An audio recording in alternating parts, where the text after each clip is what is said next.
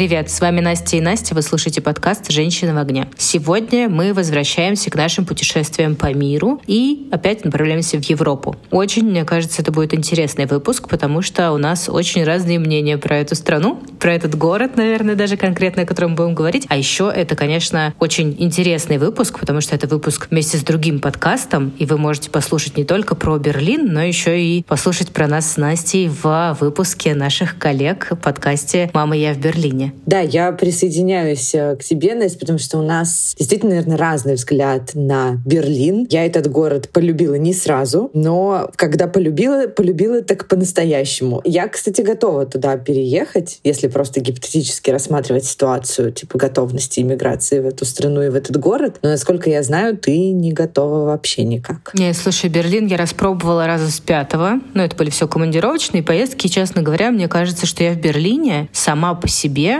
вот без командировки вообще ни разу не была. Но при этом я очень много раз была там именно по работе. Ну, я вообще не рассматриваю для себя Германию как страну, в которую я хотела бы и могла бы переехать, потому что мне кажется, что такое количество правил я не потяну. Ну, ты знаешь, на самом деле, вот Саша и Яна нам сейчас расскажут про, конечно, там жуткую бюрократию, которая существует в Германии, но, тем не менее, она в основном как бы не только в Германии, но в принципе в Европе. И чем дальше мы с тобой будем рассказывать нашим слушателям про жизнь в других странах и иммиграцию в другие страны, мне кажется, тем больше мы все будем в этом убеждаться. Но не буду спойлерить, а, наверное, просто приглашу к нам наших гостей. Привет, Саша и Яна. Мы очень рады, что вы к нам пришли. Привет. Привет. Расскажите, пожалуйста, как давно вы находитесь в Германии? Так, ну, я в Германии живу шесть с половиной лет. Ого. Довольно-таки давно. Не из новоприбывших, это точно. А я вот только перед выпуском считала и поняла, что аж с 2014 года, то это уже 9 лет. Боже мой, как вы обе долго находитесь там. И вы сразу приехали в Берлин и прям в Берлине остались или еще были какие-то другие города? Э, я сразу приехала в Берлин и вот с 2014 только в Берлине и живу. Если честно скажу, что в Германии ни в одном другом городе, кроме Берлина, я бы жить не хотела. Я тебя понимаю, на самом деле.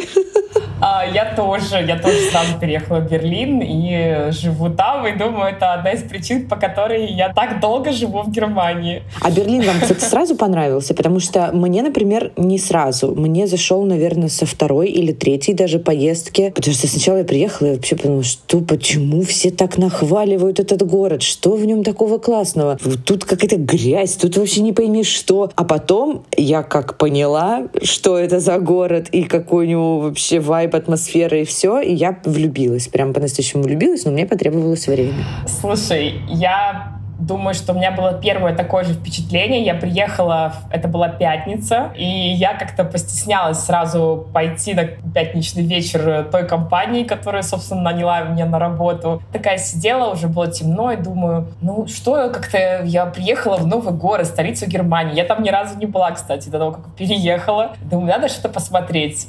Смело. И я такая, ну что самое известное в Берлине? Это Бранденбургские ворота, конечно же. В общем, я, причем на тот момент я еще была не сильна в использовании Google Maps. В общем, я почему-то шла на станцию метро, которая была гораздо дальше от моего жилища, чем как я потом выяснила, была другая. Доехала туда, и я села на знаменитую У-8. Это такая линия метро, которая идет между такими тусовочными районами.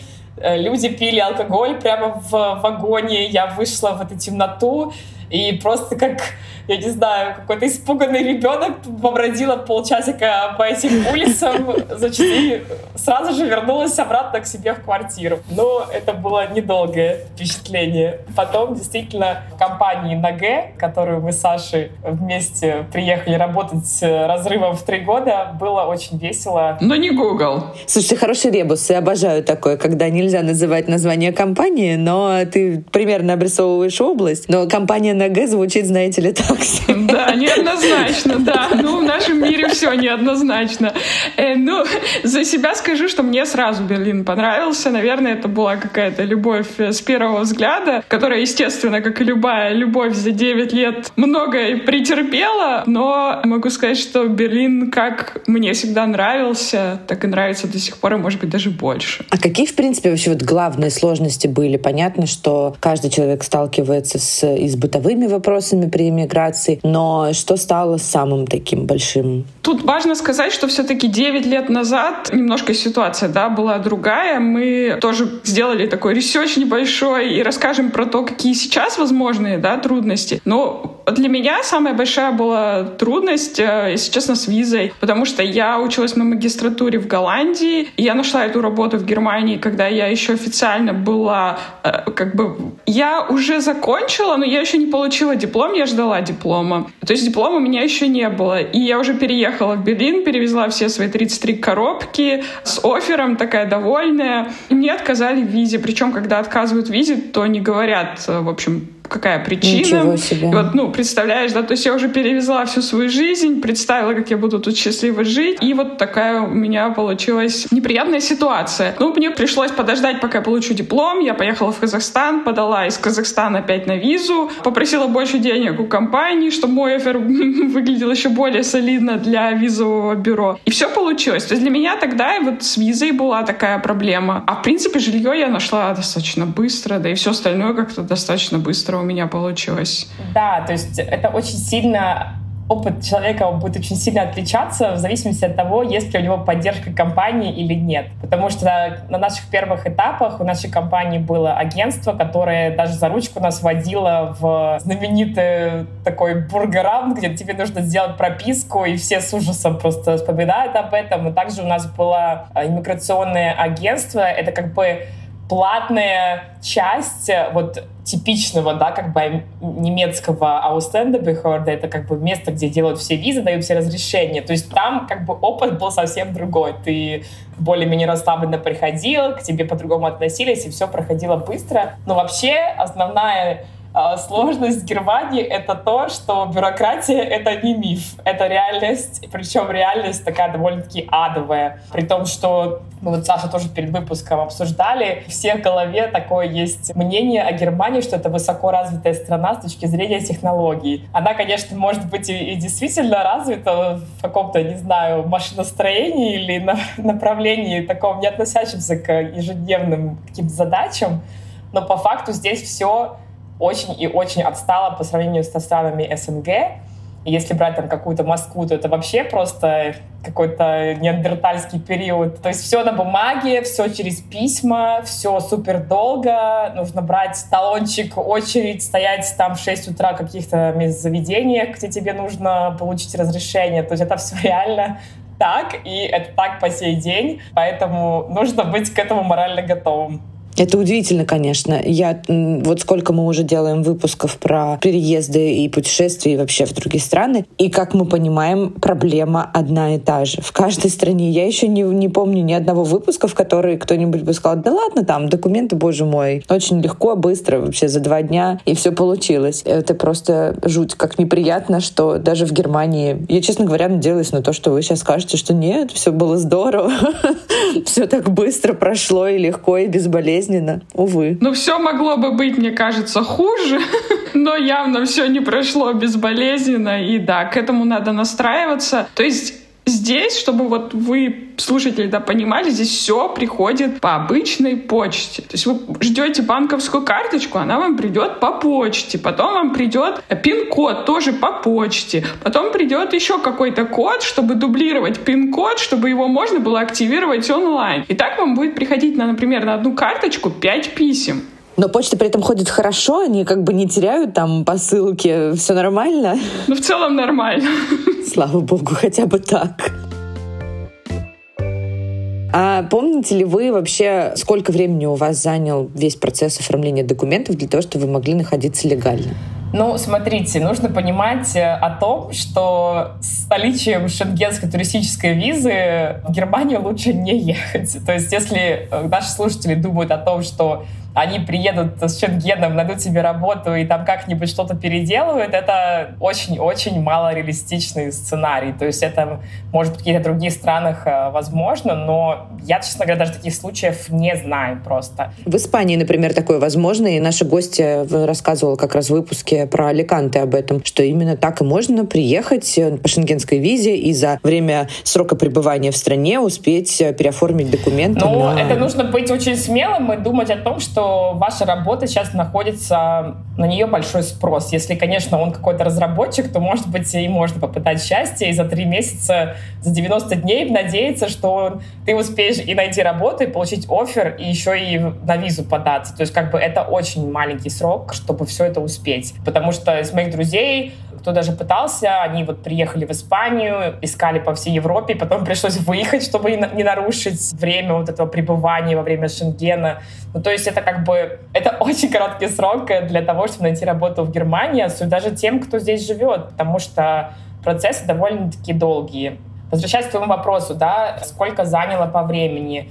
В моем случае все было немножко сложно, потому что я заканчивала магистратуру в Швеции, и там магистратура длилась год. По немецким законам год — это не магистратура. То есть они не признают эту, этот диплом э, в качестве магистратуры эквивалентной немецкой, потому что в Германии это только два года. Поэтому им пришлось смотреть на мой диплом российский, который я заканчивала еще тогда, когда был специалист, то есть пять лет моей программы как таковой, то есть я училась э, в Балтийском федеральном университете города Калининграда на маркетинге, то есть это не какой-то военмех или там Плехановка, которая будет в списке, да, в топе МГИМО, МГУ. То есть моей программы не было в списке Анабин.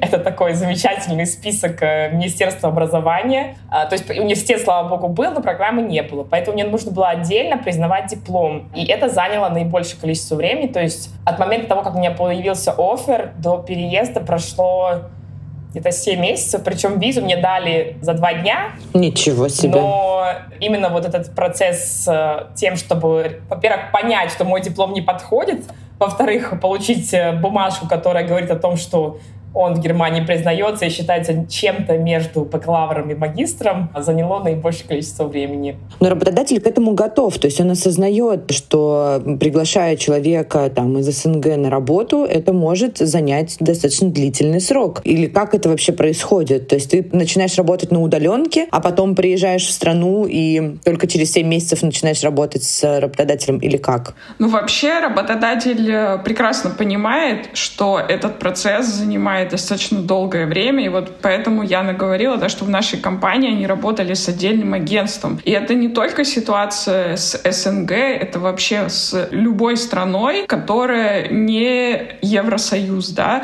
Как вообще это работает в Германии? То есть, когда компания хочет нанять иностранца, есть несколько типов. То есть, есть, например, э, Blue Card. Это высококвалифицированный работник, у него определенный уровень зарплаты, и поэтому у него вот эта карточка карточка дается, она как бы более продвинутый тип визы, так скажем, да. И уже через несколько лет можно подавать на ПМЖ с ней. Но в основном, как люди начинают, как мы с Яной, да, начинали, когда ты начинаешь работать в компании, ты идешь там, ну, на джуниор какую-то позицию, компания должна писать в отдел работы, я не знаю, с иностранцами или какой-то отдел, тут, в общем, какой-то отдел. Почему они хотят взять на эту позицию иностранца, а не немца, который числится на бирже труда? компания прикладывает твои документы объяснительное письмо, там, по-моему, даже какие-то квоты есть и так далее. Когда вот это агентство одобряет твою э, аппликацию, да, что окей, ты одобрен для этой компании, тогда ты можешь только подавать на визу. И обычно первый год — это годовая виза, годовой контракт и ты можешь только работать в этой компании, только на этой позиции. Второй год обычно тоже идет годовой контракт, и опять продление визы еще на год. И опять же в визе указана твоя позиция, твоя компания. И только после двух лет компания, скорее всего, даст тебе безграничный контракт, с которым ты можешь получить визу, которая тоже будет, по-моему, на три года, и она уже будет без привязки к этому месту работы и к этой должности. Слушайте, а я еще такой, не знаю, миф, не миф, развеете или нет, э, слышала, что в Германии, если у тебя есть э, уровень магистра, то тебе обязаны платить э, более высокую зарплату. И поэтому не хотят брать людей на работу с таким образованием. Ну, это такого нет в коммерческих организациях. Это только распространяется на госслужбу. Там действительно вот эти все, значит, дипломы а, засчитываются в зарплате, но нет, это не такого действительно нет, это действительно миф. Я хотела еще добавить, э, что, как Саша сказала, для голубой карты, то есть если вы, например, инженер, ученый, химик, физик, э, в общем, все вот в таком направлении естественных наук, то это все для вас гораздо проще, но ваш университет имеет значение. То есть если вы из какой-то глубинки, и маловероятно, что этот университет вообще как бы в международном рынке что-то значит, это все может занять очень много времени. Если же вы ну, из какого-то хорошего университета Москвы, Санкт-Петербурга, более крупных городов, и ваш диплом есть вот в этом самом списке, то есть, может быть, это значит, что до вас хоть кто-то получал уже визу с конкретно тем же дипломом, что и у вас, тогда шансы гораздо больше. То есть и работодатель, конечно, не супер будет в восторге от того, что он ждет там 7 месяцев. Мне еще повезло, что я работала на удаленке, то есть они меня взяли как фрилансера, и у них было юрлицо в России, то есть потом меня туда зарегистрировали как бы временно, и мне пришлось ждать моего начала работы, да. Но если бы я не могла работать, то неизвестно еще, как бы это все прошло. Поразительно.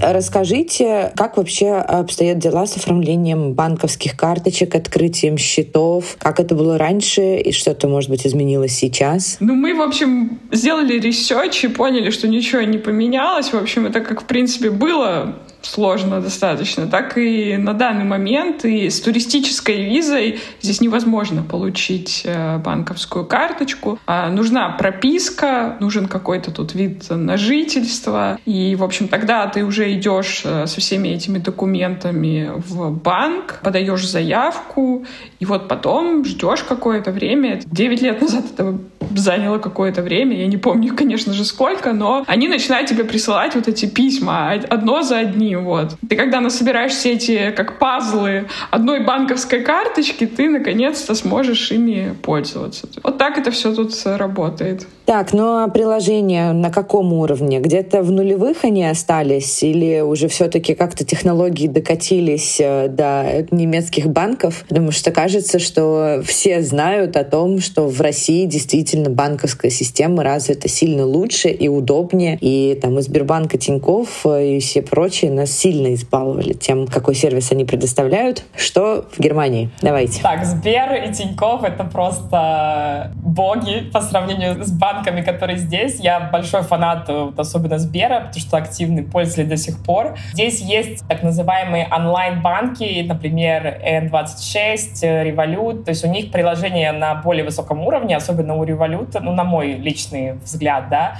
да, потому что револют э, выходит из России изначально. Это как бы российский проект, который сразу выходил на европейский рынок, понимая эту проблему. Ну, вот тебе ответ, да. Но если брать такие местные банки, это типичный Deutsche Bank, Шпаркассы и так далее, то у них такие супер простые приложения, то есть, э, во-первых, на немецком, естественно. Поначалу, например, я не говорила на немецком абсолютно, то есть до сих пор мне иногда сложно что-то найти, потому что, ну, знаете, финансовые термины, как бы это дело такое. Не каждый может э, легко разобраться. Ну и с английским языком здесь в Германии это отдельная тема. Да, то есть они даже не дают кнопочки нажать, э, типа, переключить на английский и все, то есть только немецкий? Только немецкий. Блин, я думала, только у французов такая тема, но нет. Ну вот, нет, только немецкий. Я вот еще скажу, что пару месяцев назад я была в Казахстане, и мне нужно было сделать э, казахстанскую карточку, и я была просто в шоке. И это еще не сказать ничего, потому что я пришла в банк, и мне сказали, а, ну так вон, иди автомат и сделай себе карточку. И я говорю, так, подождите, нет, как? Ну вот, это занимает одну минуту. Ты идешь, подходишь к автомату, тебя автомат фотографирует, ты сканируешь свое ID, делаешь там какие-то, вводишь сам свой пин-код, который хочешь. Там написано, подождите минуту, через минуту тебе выходит банковская карточка. И я просто стояла в шоке, и я говорю, Ну, я поверить в это не могу. Я живу в Европе, кажется, это самая, Германия самая развитая страна в Европе. Паровоз, или как там ее называют, локомотив Европы. А вот в Казахстане получается, что это намного лучше все работает.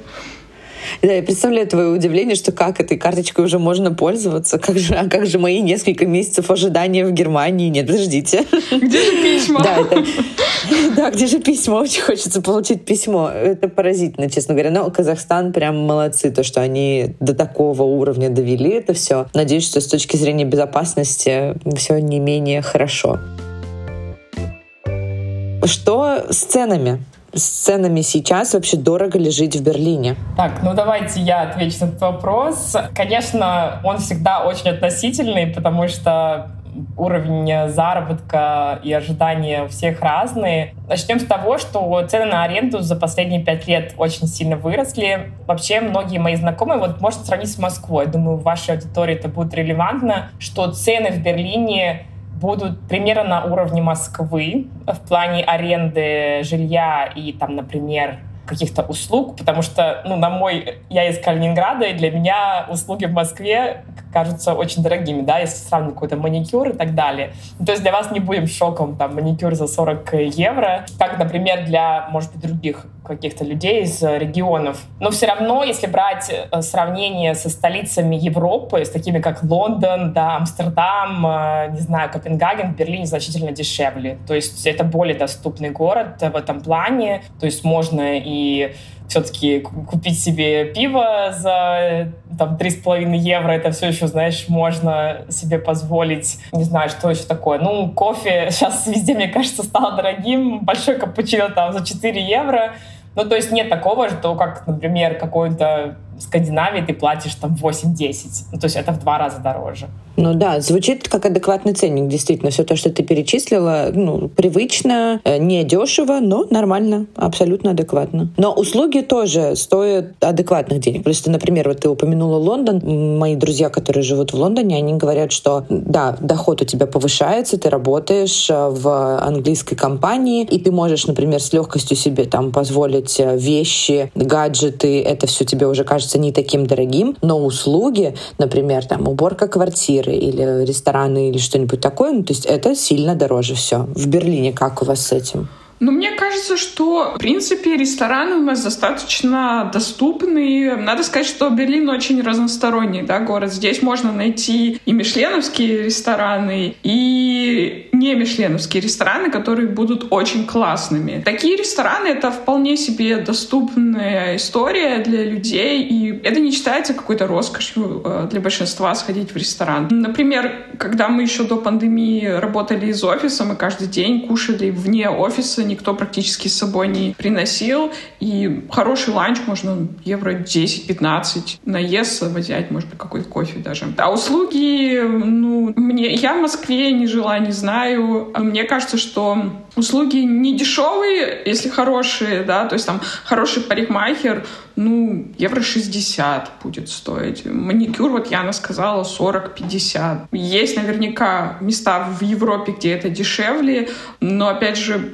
кажется, по нашим уровням зарплаты здесь, которые в Германии, в принципе, это окей. Я хотела дополнить, потому что для детей, точнее, семей с детьми, это вот э, основной вопрос. Это няни и, например, уборщица или уборщик. Эти услуги, конечно, здесь дороже. То есть если сравнивать там ту же Москву и зарплату там, и стоимость этих услуг, она будет в Германии значительно выше, особенно это касается нянь. Ну, скажем так, будем откровенны, мало какая няня в Москве будет платить налоги на свои услуги, соответственно, исходя из этого и цена будет такая. Здесь, в Берлине, тоже есть русскоговорящие люди, которым можно заплатить наличкой, но это уже на ваши, как бы, на вашей совести, на ваш страх и риск, да, в этом плане, а, потому что редко кто берет сантехника, которому ты платишь кэшем, да, потому что если потом твоя там раковина, не знаю, ее прорвет, то без бумажки ты тут вообще в Германии, ну просто не то, что какашка, а уж не буду что говорить. А, ну то есть а, немножко подход к этому другой. Ничего не решишь, ничего не докажешь. А слушайте, такой вопрос немножко девчачий. Вот вы перечислили там бьюти-услуги, маникюр, стилист. Вы можете пойти к немецким мастерам, которые вам сделают качественную услугу в этом поле? Или все-таки стоит обращаться к нашим э, гражданам э, из стран СНГ? Потому что мы поняли из наших выпусков, что лучше наших нет никого. Как у вас? Ну, на маникюр мы вот ходим, да, в один салон, там э, русские мастера, и сам салон тоже там все, по-моему, да, говорят э, по-русски. Парикмахер мой, а, она вообще-то немка, но мы с ней уже очень много лет вместе, вот, то есть она меня стрижет, я ей доверяю, и она уже по-английски со мной подтянула, я там с ней немецкий практикую. Волосы я могу доверить немецкому мастеру, а вот э, ногти все-таки... Но только стрижку, Саша, потому что Саша стри... не, не красит волосы. Я могу так сказать, я не крашу волосы в Германии. Я е- смогу ездить в Россию два раза в год, и я как бы жду. Потому что у меня э, блонд, и те, кто делает окрашивание светлое, они понимают, как трудно найти мастера. Во-первых, конечно, это будет супер дорого, особенно если ты хочешь какой-то балаяж или какое-то там новомодное окрашивание. Это мы говорим о 300 евро, вот так, изи просто. При том, что они не потратят на тебя там 8 часов, как у меня было в России как-то раз, э, на такую же услугу. Ну, то есть я согласна с Сашей в этом плане, что, конечно, есть какие-то мастера, там, да, немцы местные, но это скорее редкость. То есть в основном все, к кому я хожу, косметологи, там, маникюр, волос, это все выходцы Россия, Украина, Казахстан и так далее. Да, действительно, я в, в очередной раз я убеждаюсь, что, как и в банковской сфере, в бьюти-услугах нам нет равных. Мы действительно здесь занимаем лидерские позиции. Клево. А что с недвижимостью? Потому что даже те, кто давно живут в стране, за последний год так или иначе столкнулись с какими-то препятствиями. Объясню, о чем я говорю. Многие, например, те, кто жили давно, им подняли аренду так или иначе. Есть даже такие кейсы, кого выселяли в пользу тех, кто более платежеспособен и может платить там больше денег. Сталкивались ли вы с этим и как вообще дела?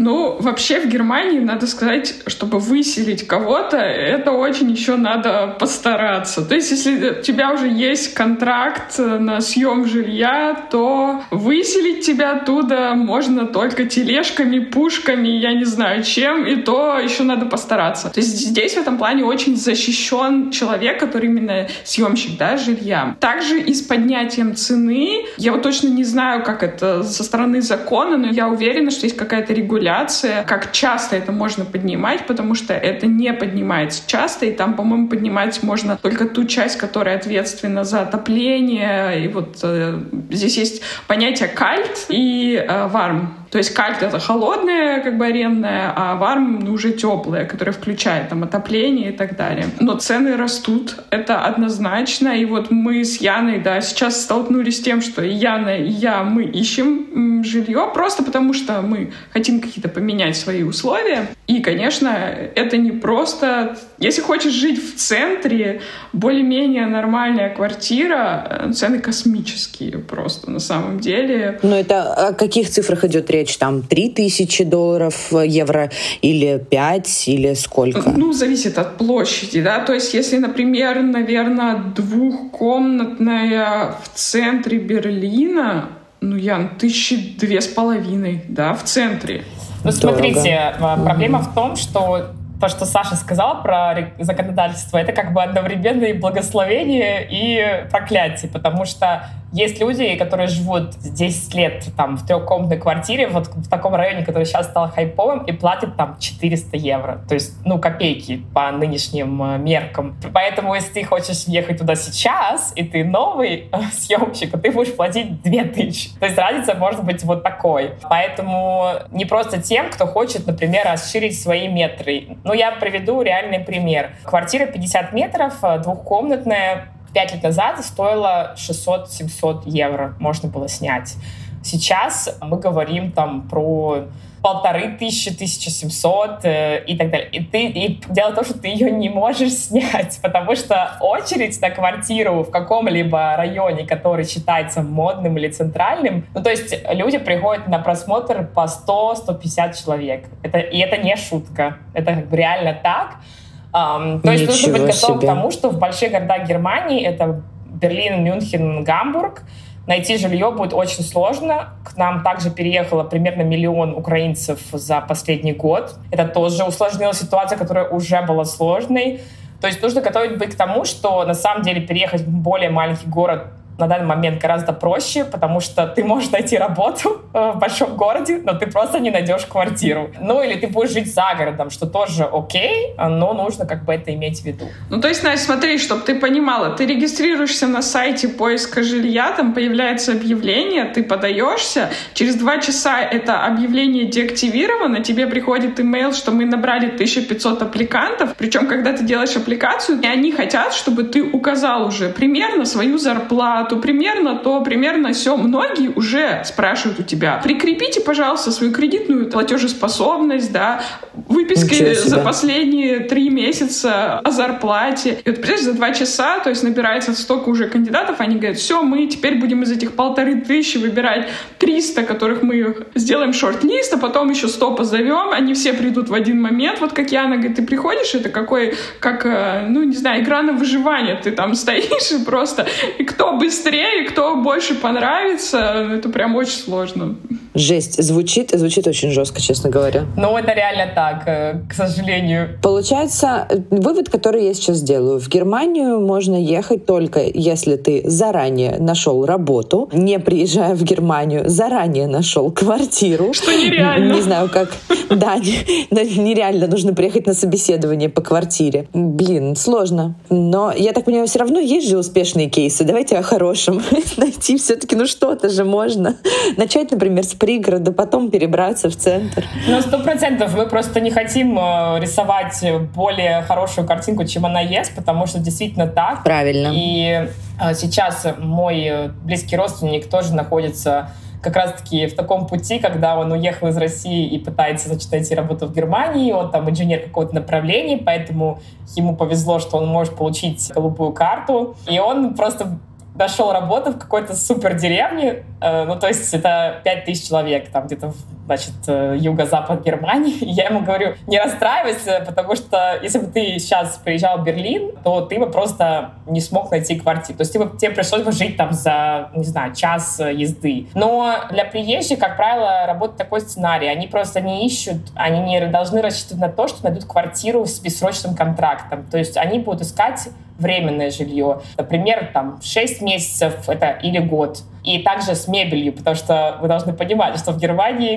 квартиры на долгий срок сдаются без мебели. И порой даже без кухни. Вау, без кухни? Ничего без кухни. себе. Кухня — это роскошь, да. Ты приходишь в новую квартиру смотреть, и если там есть уже кухня, ты думаешь, ну слава богу, потому что иначе это все самому а заказать ее еще надо, ее еще пока будут устанавливать. Мы уже сказали, что в Германии все не очень быстро, то есть, ну, Ну, потому что люди въезжают капитально, они въезжают и живут там всю жизнь, поэтому они хотят иметь свой диван, свою плиту, свою все. Рынок аренды в Германии — это, ну, такой рынок, который не совсем сравним с странами СНГ, где в основном все-таки владельцы жилья. Многие вообще никогда не покупают квартиру, соответственно, если они сняли трешку, они ожидают там ребенка, они там будут жить порой всю жизнь, и порой 20 лет. Соответственно, зачем им какая-то, какой-то шкаф деревянный от предыдущего владельца? Окей, хорошо. Я пытаюсь просто понять логику. Ну вот человек, например, как мы привыкли. Ты формируешь свою маленькую семью, съезжаешь от родителей, пока, например, один. Потом у тебя появляется партнер, вы начинаете жить вместе. И на этом этапе вам достаточно однокомнатной квартиры или, ну, там, двушки. Когда у вас появляется ребенок, вы хотите переехать в другую квартиру. Плюс есть еще такой аспект, я однажды спорила разговаривала со своим коллегой. Он э, как раз-таки адепт, и он любит э, съемные квартиры. А я считаю, что все-таки должно быть свое жилье. Мне так спокойнее, по крайней мере. И он мне говорит, Настя, ну вот смотри, ты сменила работу, ты не привязана к месту. Ты сначала на одном конце Москвы жила, а потом на другом конце Москвы жила. И как бы а работу ты меняешь, а жилье не меняешь. И живешь все время в одной и той же точке. И тратишь кучу времени на то, чтобы добраться на новую работу. А можешь просто снять другую квартиру и все, как бы, и жить комфортно, и не тратить по три часа на дорогу. И логика в этом есть. А тут, получается, люди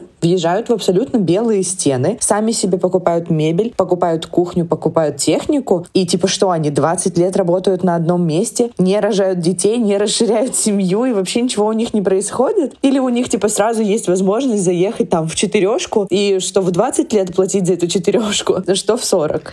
Ну тут все думает наперед. И да, стараются заезжать уже с каким-то более-менее планом. Здесь мало кто переезжает из-за работы. Если честно, я таких людей вообще не знаю. Ну, будешь ездить, значит, или, может, будешь искать работу поближе к дому, если уж так. Но, в принципе, здесь даже аренда, вот этот контракт, я знаю случаи, когда передается по наследству. Да То есть люди живут всю жизнь, и потом им они умирают, и им их детям передается этот договор. То есть это реально история такая, что здесь э, аренда жилья — это практически как покупка жилья, но только не покупка, а аренда. Но концепция такая же, в принципе. Да, я добавлю еще, что для приезжих, э, в общем, не думайте об этом, потому что это как бы больше ну, на будущее, что ли. Я думаю, что если у вас нет такого хорошего бюджета, да, э, как правило, все-таки люди снимают меблированную квартиру, и просто нужно иметь в виду, что такие квартиры в основном имеют ограниченный срок аренды. То есть, например, вы снимаете на год, вы приехали, как-то немножко осмотрелись, вообще поняли вот эти все законы, про которые мы рассказали, и уже у вас есть все документы, значит, все у вас готово, и вы можете себе найти квартиру, значит, без мебели, такую, как все в основном себе берут, и перейти на новый уровень. И жить э, долго. Ну, стоит еще заметить, что все-таки нельзя сравнивать с Берлином или Москву, а, потому что это гораздо меньше город. Нет такого, что ты там будешь ехать куда-то, я не знаю, два с половиной часа. Это нереально в нашем городе, мне кажется, если ты живешь в пределах так называемого кольца, ну, не знаю, ну, 40 минут — это просто самое дальнее расстояние. Если я вижу на карте 40 минут, для меня это очень долго. Порой ты можешь доехать за 15-20 минут, поэтому это не настолько важный фактор. Слушайте, давайте перейдем от квартир к таким более, назовем эту рубрику молодежной. Берлин тусовый город. Расскажите, как вы развлекаетесь, как вы проводите свой досуг. Мне кажется, ну, Берлин реально это город, в котором есть все. И там можно найти от квизов до клубов, ну, все что угодно. Разубедите или подтвердите теорию? Ну, не будем пытаться даже тебя разубедить. Скорее всего, подтвердим твою теорию. Это действительно так. Берлин очень разносторонний город, и здесь, мне кажется, можно найти занятия, ну, просто по всем интересам, начиная от музеев многочисленных, э, выставок, концертов, каких-то спортивных мероприятий, то есть реально на любой вкус. Плюс Берлин, вокруг э, него много э, природы, да, то есть у нас много разных озер, у нас есть леса, и все это тоже доступно. Летом все практически проводят выходные на озере. Я люблю на велике кататься, очень тоже удобно, и часто я езжу на выходных куда-то там, допустим, в одну сторону, там 60 километров, в другую 60, и там так классная природа, вот, а потом, да, ты приезжаешь, и можно классно пойти в бар или в какой-то клуб. Тоже клубы абсолютно на разный вкус. Круто. Звучит прям круто. Это все то, что я люблю. Ну, насчет клубов на разный вкус я, конечно, готова немножко поспорить, э, потому что все-таки здесь больше, ну, непосредственно в Берлине приоритете техно, а, но, то есть, редко можно найти такой мейнстримовский клуб, который, мне кажется, российские или жители СНГ больше любят. Но согласна с тем, что все равно досуг разнообразный, и в каждом районе есть э, свое, что можно по душе выбрать и найти. А какое вообще, в принципе, самое большое отличие Берлина, э, Германии от э, тех стран, в которых вы жили раньше? Почему вы, может быть, скучаете, чего вам не хватает, или наоборот, было бы здорово это привнести в страны СНГ. Да, мы с Яной, когда готовились к этому выпуску, мы подумали, в общем, я скучаю по творожной массе. Вот реально, мне в Германии не хватает творожной массы. Если бы она здесь продавалась, просто не было бы цены этой стране. Я, когда попадаю там в Казахстан или в Россию, да, или в любую другую страну, где творожная масса есть, это просто. Я ем ее, не знаю, мисками какими-то. Ну, а Яна, а почему ты скучаешь? Это тоже близко к творожной массе. В общем, вы поняли, что молочные продукты — это тема. То есть у меня это творожные сырки. Их, конечно, можно найти в русском магазине, но они там такие не очень. И, в общем, качество такое себе. Ну, это, конечно, все шутки шутками, хотя на нашу кухонную рутину это влияет. А что касается таких более глобальных вещей, мне кажется, основное отличие — это, наверное, меньшее давление общества. Когда ты живешь в Европе, я ну, ощущаю большую свободу в плане выбора жизненного. То есть нет такого, что если тебе там 30, и у тебя нет ребенка, нет э, мужа, ты там какая-то, значит, старая дева, или, я не знаю, если ты решил уйти с работы и поехать путешествовать год, никто не покрутит пальцем у виска, не скажет, ты что, сошел с ума? Тебе, наоборот, наверное, поаплодируют, я бы сказала. То есть э, в этом плане наверное, играет роль, что общество очень э, содержит в себе большое количество национальностей, культур, которые привносят вот каждый свое, плюс э, мегаполис, столица, в общем, делай, что хочешь, э, всем все равно. И вот сидя в компании, ты можешь увидеть людей, которые там на самом разном уровне дохода находятся, например, при том, что все вообще... Ну, в Берлине это реально так. То есть всем все равно, что ты, на что на тебя одето. Даже порой это уж слишком им все равно, на мой вкус. Эм, но это дает такое ощущение свободы, что тебе можно не париться. Да, я еще добавлю, я в свое время жила в Южной Корее 4 года, и то есть как бы разница в отношении общества к иерархиям каким-то, да, и э, к гендерным ролям. То есть вот мы с Яной две молодые девушки, мы занимаем ну, менеджерские позиции да, в своих компаниях. Такое, например, в Корее представить бы просто было невозможно, то есть там тебе нужно тупо достигнуть какого-то возраста, возраста, чтобы даже попытаться занимать такую позицию. Вот это мне очень нравится в, в целом в Германии, что, в принципе, здесь все по твоему труду. Если ты к чему-то стремишься, если ты работаешь, ты настроен на какие-то достижения, все более-менее в твоих руках. Класс. Блин, звучит очень здорово. И знаете, закрою тему с едой. Мне кажется, это только иммигрант-иммигранты может понять э, в разных странах, потому что вы бы видели, какая я была счастливая неделю назад, когда родители, приехав к нам в гости в Турцию, привезли мне 10 пачек бекона. Это просто что-то с чем-то, потому что я живу в мусульманской стране, здесь нет свинины, и у меня нет таких проблем с молочкой, но бекон и колбаса... Ну, колбасу, ладно, я даже спокойно, хотя это была самая вкусная докторская в моей жизни. Поэтому, если у вас есть доступ к творожным массам, сыркам, колбасам и сосискам, наслаждайтесь и едите в свое удовольствие. Да, когда-то их может перестать быть в вашей жизни, и вы будете скучать. У меня мама купила специальный перевозной холодильничек, в котором она разработала систему, она замораживает дома эти творожные массы, потом помещает в этот холодильничек. Холодильничек ложит в чемодан. В общем, так каждый раз, когда она ко мне ездит, она она вот контрабандирует э, творожную массу мне сюда. Это потрясающе. Я считаю, конечно, только мамы могут пойти на такое ради своих детей.